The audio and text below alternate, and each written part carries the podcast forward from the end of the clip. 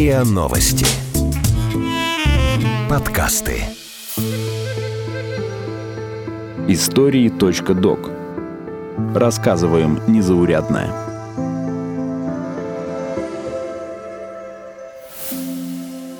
Привет, меня зовут Ваня, и я зарабатываю тем, что я друг на час. Заработал я за 4 месяца 10 тысяч рублей, а хотя мог бы 100 и более. Меня зовут Сандра, и я заработала 70 тысяч на продаже своих яйцеклеток. И думаю сделать это еще раз. Хотела бы ли я встретить детей, которые получились в итоге? Не знаю, может быть. Меня зовут Наталья. Однажды я попыталась заработать на участии в клинических исследованиях, но очень об этом пожалела. И сейчас расскажу почему. Потом и кровью. Сколько можно заработать на своем теле и по часовой дружбе? Иван. Друг на час. Готов пообщаться с вами по телефону и лично, выслушать, поддержать или даже просто побыть рядом в трудную минуту. Правда, за деньги. Как я пришел к этому? Ну, собственно, услышал, э, точнее, увидел на Ютубе видео одно, и там нестандартные заработки были из серии «Выгулить собаку», «Посидеть с ребенком», и вот э, одно из них было «Быть другом на час». Думал я тогда, что это человек, который приходит э, к тебе домой, или там вы можете там вместе гулять, либо там вместе пиво пить и смотреть фильмы. Ну и все в этом э, духе. А оказалось на деле, когда попробовал, что это такое, ну, то есть э, сделал свое первое объявление, все классно, все такое, сделал самый там, самые четкие фотки залил, что, ну, посмотрели, я красивый там.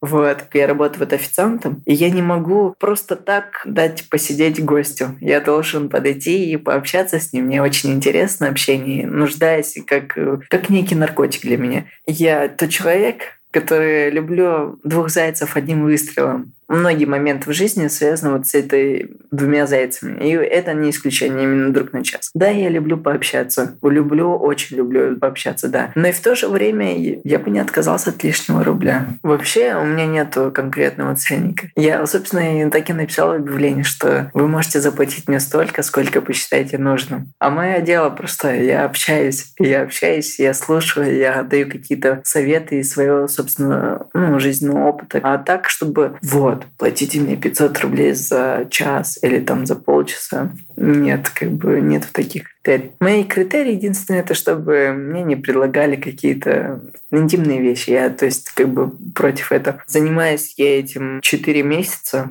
грубо говоря. Я заработал ну, 10 тысяч примерно. Сколько я упустил? Это, наверное, за 4 месяца я не побоюсь, наверное, этой цифры, наверное, 100 тысяч, наверное, упустил. Пишут они с перебоем, бывает вот так вот три человека могут за день написать, а могут написать там два человека в неделю. Пишут в основном мужчины. Что самое печальное, наверное, из этого, то, что пишут мужчины с уклоном в интим. То есть они хотят какого-то интима, они не хотят общения, им это не особо интересно. Но были пару таких нестандартных историй.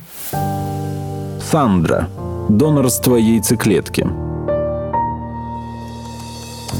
Заработать на этом может любая здоровая женщина в возрасте с 18 до 35 лет без лишнего веса, вредных привычек и генетических заболеваний. Репродуктивные клиники охотнее берут тех, у кого уже есть дети. Однако не каждая женщина готова пойти на донорство яйцеклетки.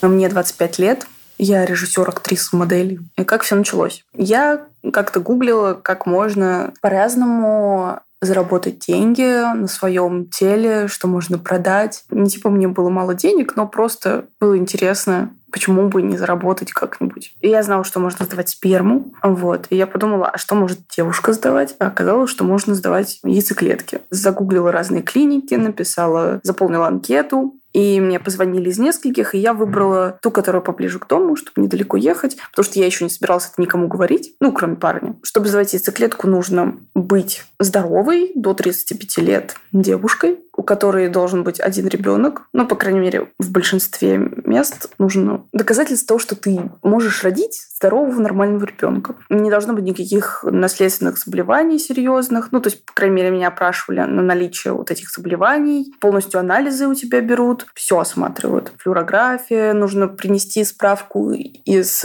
психоневрологического диспансера, что ты здоров, что ты не псих, все окей. И потом начинают гормональную терапию. И, кстати, во время того, как меня полностью обследовали, оказалось, что у меня мультифолликулярная структура матки. Это когда очень много яйцеклеток в одном яичнике. Так что я могу очень много сдавать этих яйцеклеток. По сути, я, собственно, была рождена для того, чтобы сдавать яйцеклетки и помогать другим людям получать детей. Ну все, вы, короче, синхронизируйтесь с женщиной, которая хочет забеременеть. Я ее, конечно, не вижу, она меня тоже не видит. В плане мы никогда не встречаемся. Я не знаю, кому я там чего отдаю но они, возможно, видели мое фото. Весь процесс занимал ну, недели две. И потом тебе назначают дату пункции. Это когда вытаскивают эти яйцеклетки. Потом уже просыпаешься в палате. Но пункцию проводят тоже. Тебе во влагалище засовывают иглу такую какую-то длинную, и вот эти яйцеклетки вытягивают. У меня вышло 7 яйцеклеток вроде как. Вот. Ты там отходишь. Ну, тебе ну, такие неприятные, в общем, ощущения, но терпимые. Потому что все болит ужасно. Тебя лед во влагалище. Короче, везде ты льдом обложен. Но пока тебе нормально не станет, тебя никуда не отпускают. Ну и вообще проверяют, следят за тобой. То есть тебя не бросают на произвол судьбы. Смотрят, чтобы все с тобой было хорошо. За то, что ты сдаешь яйцеклетку, тебе дают 70 тысяч. Когда я второй раз пошла на прием, провериться просто через какое-то время. Но я пришла, мне сказали, давайте проверимся, посмотрим. И сказали, очень хотим вас второй раз взять на программу. Но я подумала, ладно, сейчас я буду фильм снимать, лишние 70 тысяч мне пригодятся. Ну, решила, ладно. И то же самое сделала второй раз. Но второй раз я чувствовала себя похуже. Вот. Ну, после операции. Наталья.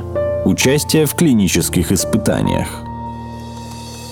Совершенно легальная процедура, которой допускаются только здоровые люди. Они проходят полный скрининг, получают всю информацию о препарате и его вероятном действии на человека. Но каждый организм может среагировать на лекарство по-своему.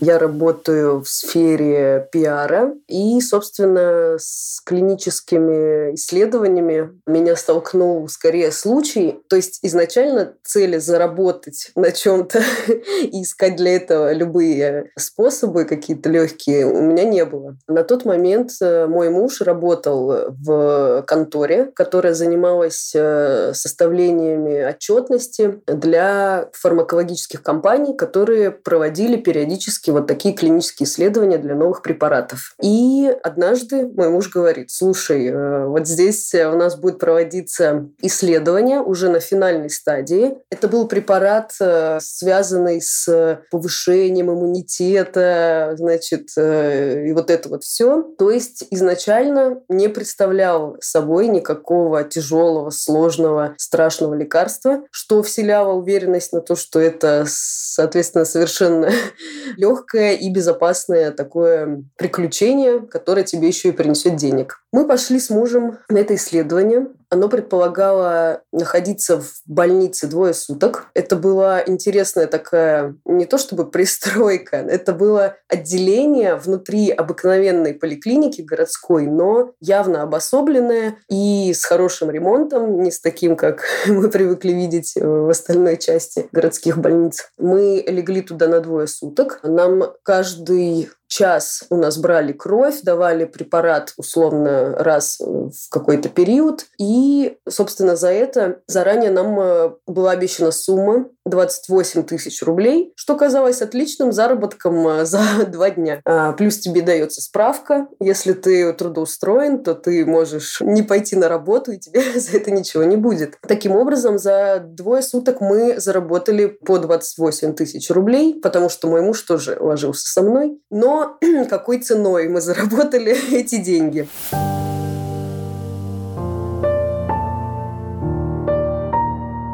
Как-то я пошел на подработку, и мне там было свободное время, смотрю, пишет одна девушка с таким вопросом. «Ваня, ты можешь общаться в WhatsApp?» Я такой, ну да, могу. Начали общаться в WhatsApp. Разговор, ну, переписка точнее была, ну, не более 15 минут. И она такая говорит, «Э, давай я тебе скину денег. Я такой, да не надо, типа, такой вопрос, как бы. Она такая, нет, нет, а мне как раз такое положение не очень. Я такой, ну ладно, хорошо. Чисто по приколу скинула ей номер карточки. Не проходит минуты, и хоп, тысяча рублей. И тогда я заработал первые деньги на этой профессии, если можно так назвать. И вот буквально вот как мы попрощались, проходит три минуты, она пишет мне, а тебе есть что поесть? И я такой, ну, ну да, типа. Проходит тоже минута, и еще пять тысяч мне прилетает на карту. Вот. А были еще такие моменты, когда просто просили совпроводить. Просто попросили э, побыть э, якобы парнем на дни рождения подруги. Были интересные предложения попить пиво. Просто за пять тысяч рублей. Плюс оплачивать такси. Как бы. Это роскошно, мне кажется. Последнее предложение могу вы там прочитать, если интересно. Привет, у меня такая ситуация, и э, предложение в связи с ней у меня есть квартира, которую я хочу сделать своим личным пространством, чтобы никакие родственники там не шарились. Для этого мне нужен человек, который как бы ее у меня снимает. Если же она вдруг захочет туда прийти и проверить, чтобы он мог бы приехать и подтвердить ей, ну, что он там живет. По финансам могу предложить 5000 за выезд. Много вообще фетишистов и всяких извращенцев бывает такое, что общаешься, и они тебе присылают фотки интимных органов, и я такой, вау, но мне это не интересно, как бы я парень обычный. И вот за это все время ни разу не поступило такого предложения, чтобы откровенно просто пообщаться, побыть э, реально другом.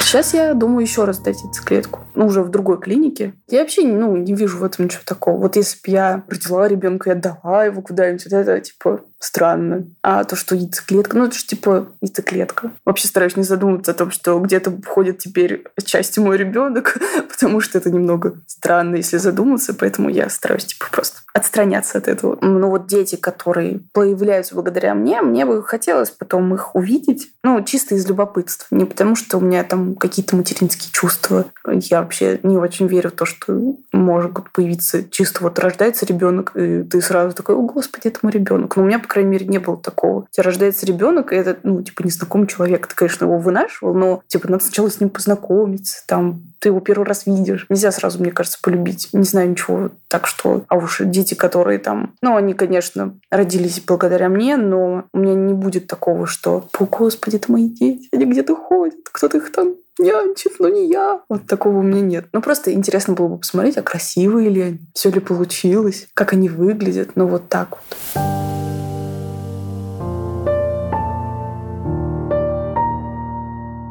Мы находились там два дня и одну ночь, и как раз ближе к вечеру начались побочные эффекты, которые никто не предполагал. У мужа началась сильная головная боль, у меня тоже. Потом это оказалось повышенным внутричерепным давлением. Значит, э, в итоге где-то в течение двух часов меня полоскало, ну или, простите за выражение, в общем, рвало. Это не прекращалось. Мне казалось, что я умру. Действительно, у меня была такая мысль, о боже, какая нелепая смерть за 28 тысяч рублей. Тем не менее, ровно через два часа все симптомы прекратились, как рукой сняло. То есть э, все резко перестало болеть, э, не знаю, какие-либо симптомы ушли. Э, единственное, что ты чувствовал себя как выжатый лимон, из которого выжили все соки все, собственно, на следующий день мы как бы уже чуть ли не бегом из этой больницы эвакуировались. Оказалось, что действительно такие симптомы были не только у нас. Больше половины испытуемых, которые лежали тоже с нами в то же время, но в других палатах, тоже испытывали подобные симптомы разные. И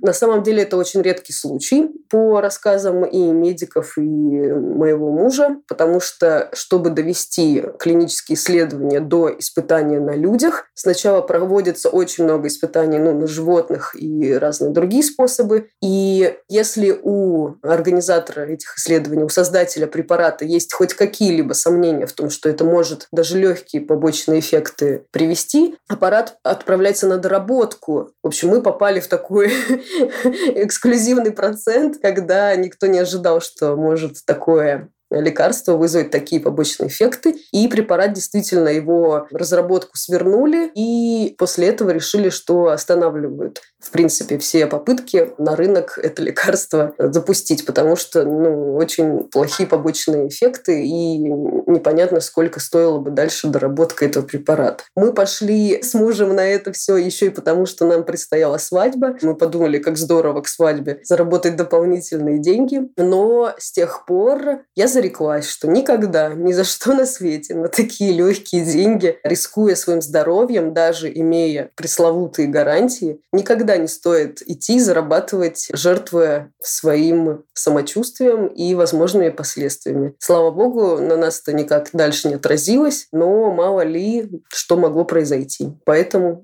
задумайтесь, прежде чем идти на легкий заработок. Вы слушали эпизод подкаста «Истории.док». Эпизод подготовила Лина Алексюнайте, звукорежиссер Андрей Темнов. Слушайте эпизоды подкаста на сайте ria.ru в приложениях Apple Podcasts, CastBox или SoundStream. Комментируйте и делитесь с друзьями.